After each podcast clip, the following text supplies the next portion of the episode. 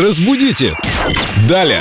Давайте разбудим Даля вместе с нашей прелестной Викторией Поляковой, культурологом и знатоком русского языка. Виктория, вопрос к вам. Видела рекламное объявление. На вас хотят собак повесить, и потом ниже обращайтесь к юристам, мы поможем, мы спасем и так далее. А, да, есть такое выражение «повесить всех собак на кого-то». Вот откуда оно пошло, что это означает? Да, действительно, к счастью, к настоящим собакам это не имеет никакого отношения. Раньше говорили а, собака о растении репейник. Наверняка все в детстве помнят, когда... Да, цеплялась к штанам. да, да, да, к кроссовкам, к штанам. все Я вот до сих пор люблю в кого-нибудь бросить.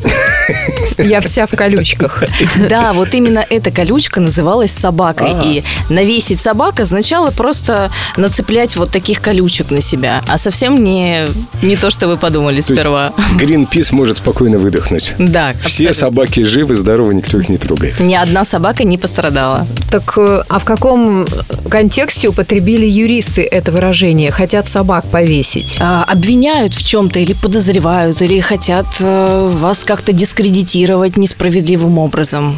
Ввергнуть в какую-то неприятную ситуацию, потому что когда Именно. ты весь облепленный колючками, они еще протыкают насквозь брюки, Да, футболку. мешают жить. Оставляют в том числе. зацепки. Да, это очень неприятно. Ну, теперь понятен смысл этого выражения «всех собак повесить». на кого-то. Собаки, выдохните. Это была самая гуманная рубрика с прелестной Викторией, которой вы можете оставить вопросы в группе Эльдо Радио ВКонтакте в разделе «Идиомы для Виктории Поляковой». Спасибо. Какую идиому хотите расшифровать? Виктория все это сделает. Спасибо большое, до новых встреч. Удачи! Разбудите! Далее!